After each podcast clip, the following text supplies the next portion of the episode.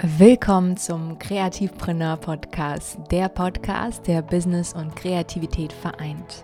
Ein Ort für Verletzlichkeit, Inspiration und ordentlicher Portion Entrepreneurtum.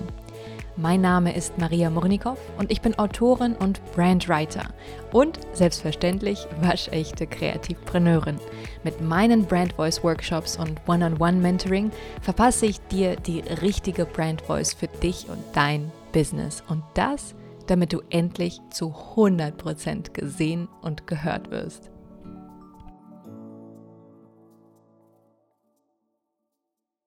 Hallo, hallo und herzlich willkommen zu einer neuen Folge vom Kreativpreneur Podcast. Das ist so, so schön, dass du mich auch heute wieder besuchst auf ein Kaffeekränzchen bei mir zu Hause. du bist natürlich immer willkommen und ich habe hier schon Kaffee bereitgestellt. Ähm, ja, ich mache es ne, ich mir immer ein bisschen gemütlich mit dir. Äh, ich habe gedacht, es ist mal wieder Zeit für Gedankenirrsinn, Gedankensinn. Und falls du die Reihe noch nicht kennst, normalerweise poste ich immer einmal im Monat so eine Art Hörbuch. Ja, es ist im Prinzip eine Art Hörbuch, wo ich Kolumnen von mir vorlese, die ich damals selber geschrieben habe für verschiedene Magazine. Und die stammen eigentlich aus allen möglichen Magazinen. Also ich habe damals für mit Vergnügen, äh, im Gegenteil, Neon und im, was noch, Refinery 29 habe ich geschrieben. Und die lese ich einfach vor Einfach aus dem Grund, weil ich dir einen kleinen Impuls für den Tag geben möchte, eine kleine Inspiration. Mm, ich denke, da wir uns jetzt schon so gut kennen und du regelmäßig jede Woche bei mir auf mein Kaffeekränzchen vorbeikommst, äh, möchte ich mich dir in dem Sinne so ein bisschen mehr öffnen, weil das sehr, sehr persönliche Artikel von mir sind. Und ich sehr viel Seele und sehr viel Liebe in diese Artikel gesteckt habe. Da steckt sehr, sehr viel, es ist eigentlich wie eine Art Tagebucheintrag. Und ich verarbeite sehr, sehr viel in diesen Artikeln. Deswegen ne, lernen wir uns dadurch besser kennen. Und ja, und ich denke, du wirst dich wahrscheinlich auch mit den Artikeln gut identifizieren können. Und ähm, dieser Artikel äh, ist zu einer Zeit entstanden, in der ich Mitte 20 war ich zu der Zeit, ja, 25 und habe den Artikel geschrieben, als ich alleine war, aber überhaupt nicht einsam. Und ich habe sehr viele Kommentare mal bekommen, so ich kann das gar nicht nachvollziehen, dass du Single bist und wie kann das sein? Und dabei war ich überhaupt nicht einsam, sondern es ging mir sehr, sehr gut und es war eine bewusste Entscheidung von mir. Und diese Message wollte ich nach außen tragen und habe gesehen, wow, es geht tatsächlich ziemlich vielen so und das ist gut, dass ich das verschriftlicht habe, weil ich habe in dem Moment das für mich selbst gut verarbeiten können. Ja, diese ganze Energie, die von außen kam, habe ich nicht in mir verstaut und nicht erdrückt, sondern ich habe sie in meine kreative Arbeit gesteckt und habe wieder so einen Fluss entwickelt und ich konnte anderen damit helfen und habe mich zu denen wieder verbunden gefühlt. Und das ist ein ganz schönes Resultat und das kann ich dir auch nur raten, dass du ähm, diese ganzen äußeren Einflüsse, ganz egal ob das positiv, negativ ist, verstau das nicht in dir, sondern kreiere einen Fluss. Kreiere einen Fluss der Energie, kreiere eine, einen Fluss der Kreativität, lass es raus und befreie dich davon und ähm, ja, verarbeite es auf diesem Weg, weil du, es ist immer wieder dieser Austausch. Ja, du befreist dich davon, aber du kannst anderen auch dabei helfen. Und es war dann super, super schön zu sehen, dass ich so viele Nachrichten bekam und dieser Artikel total gut ankam. Und äh, ja, mir ganz, ganz viele geschrieben haben, ja, mir geht es ganz genauso. Und äh, deswegen möchte ich das unbedingt mit dir teilen, weil vielleicht geht es dir auch so. Vielleicht bist du auch gerade Single und liebst es, alleine zu sein und genießt deine, deine sozusagen die, ja, Zweisamkeit mit dir selbst. äh, ja, die Gesellschaft mit dir selbst. Genau. Und ansonsten ist, ähm, kannst du dich auf jeden Fall äh, jetzt auf ähm, die Episode freuen. Und was ich noch ankündigen wollte, ist, dass ich die nächste, nächste Woche ein ganz, ganz spannendes Interview haben werde. Und zwar mit Ordnungscoach Leni. Ähm, und die Episode wird heißen, so kannst du deine Wohlfühl-Kreativoase einrichten. Das heißt, wir sprechen darüber, wie du einen ganz, ganz inspirierten Ort, ja, eine ganz inspirierte äh, Wohlfühl-Oase bei dir zu Hause einrichten kannst und äh, was es für einen enormen Einfluss hat, wie du deine Wohnung auch einrichtest.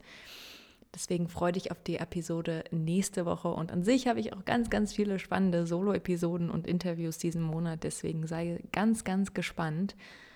Und genau, ich freue mich wie immer, wenn du den Podcast oder die Episoden weiterempfiehlst an Freunde, denen das vielleicht gefallen könnte. Und äh, genau, ich wünsche dir jetzt ganz, ganz viel Spaß mit der Episode. Ich bin alleine, aber nicht einsam. Bis dann.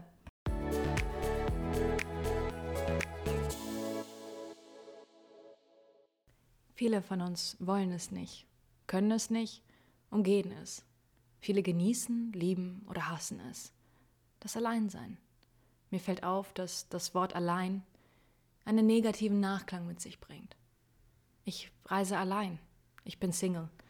Es ist, als müsste ich mich ständig dafür rechtfertigen. Mach dir keine Sorgen, der Richtige kommt schon noch, höre ich. Oder ich kann absolut nicht verstehen, warum du alleine bist. Meistens folgen dann noch ein paar Aufzählungen meines Lebenslauf. Tabellarisch natürlich, nur um sicherzugehen, dass ich ja nichts vergessen habe. Du hast doch studiert und deine Sprachkenntnisse erst. Wundert mich wirklich, dass du noch alleine bist. Wie immer ignoriere ich es. Genauso wie die ständigen Verkupplungsversuche meiner jüdischen Verwandtschaft. Wie der Zufall es so will, klingelt dann auch noch mein angeblicher Traummann an der Tür. Wow, welch eine Überraschung. Er kommt aus einer sehr guten Familie versichert meine Tante hocherfreut. Seine Eltern sind Akademiker. Er studiert Medizin und er ist noch Single. Ganz toll. Ja, ganz toll. Ich kann mich wirklich vor Begeisterung kaum halten. Dass er ein ewiger Junggeselle ist und mit 30 noch bei seinen Eltern lebt, wäre vielleicht auch ein kleines erwähnenswertes Detail.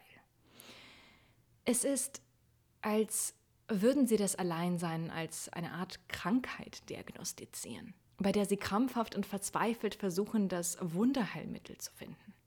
Dass ich das Gesprächsthema Nummer eins bin, weiß ich. Mit Mitte 20 noch kein Mann in Sicht, keine Familie und dann noch in dieser WG nur von Chaoten umgeben, schwierig in so einem Umfeld erwachsen zu werden.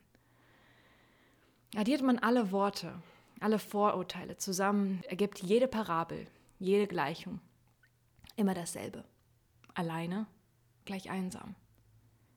Sofort hat man eine Vorstellung von einer verletzlichen, hilflosen, verlorenen Singlefrau. Klammernd und verzweifelt hangelt sie sich von Mann zu Mann und von Beziehung zu Beziehung auf der Suche nach dem wahren Glück, der Suche nach der großen einen Liebe.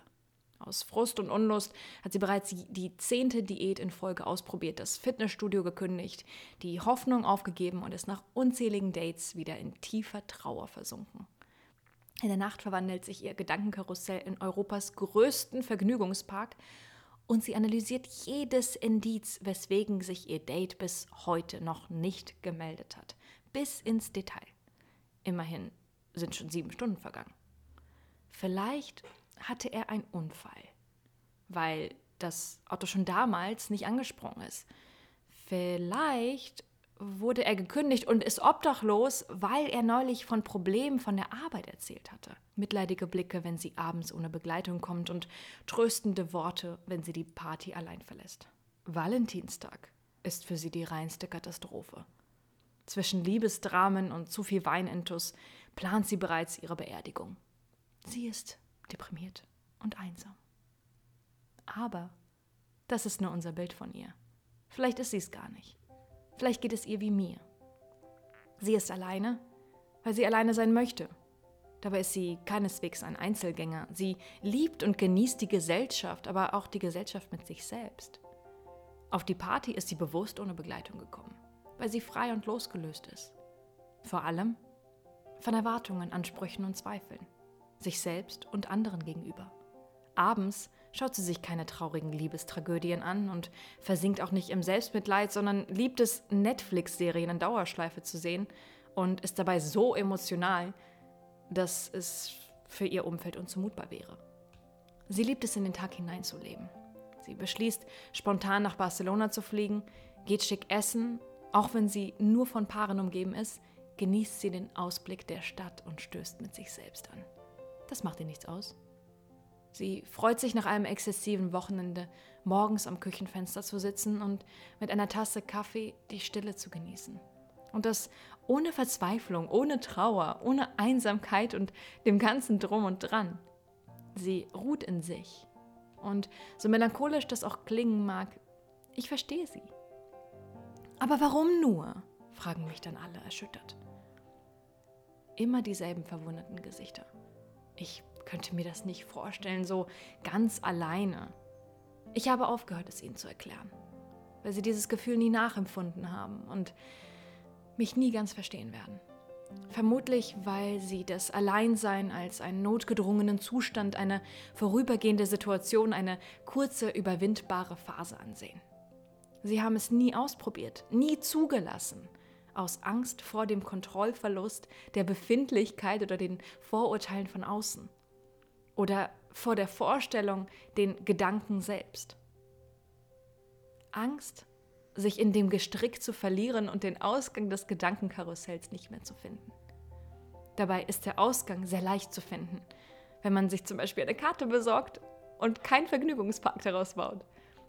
Wir selbst sind die größten Magier, hypnotisieren unser Bewusstsein täglich und verfallen dabei in so eine Ekstase, dass wir zwischen Wahrheit, Klarheit und Illusion nicht mehr unterscheiden können. Zum Beispiel, dass unser Glück von der Liebe abhängt und wir alleine schwächer sind. Nur bedeutet ein Partner nicht, auch die Summe der Kräfte doppelt so hoch ist. Und erst recht bedeutet es nicht, dass wir unsterblich dadurch werden und Superkräfte entwickeln können. Denn hier geht die Rechnung nicht auf. Ein Partner kann uns zwar sehr viel geben, uns aber nicht ersetzen. Er kann uns erfüllen, aber unseren inneren Mangel nicht begleichen. Denn wenn wir eine Partnerschaft eingehen, sind wir immer noch der gleiche Charakter mit unseren Mängeln und mit unseren Schwächen. Statt ständig zwanghaft nach dem Glück zu streben, sollten wir entspannen, den Vergnügungspark ausmisten und über eine mögliche Umschulung nachdenken. Unsere Mängel, unsere tiefsten Ängste und Zweifel können wir nur allein bewältigen.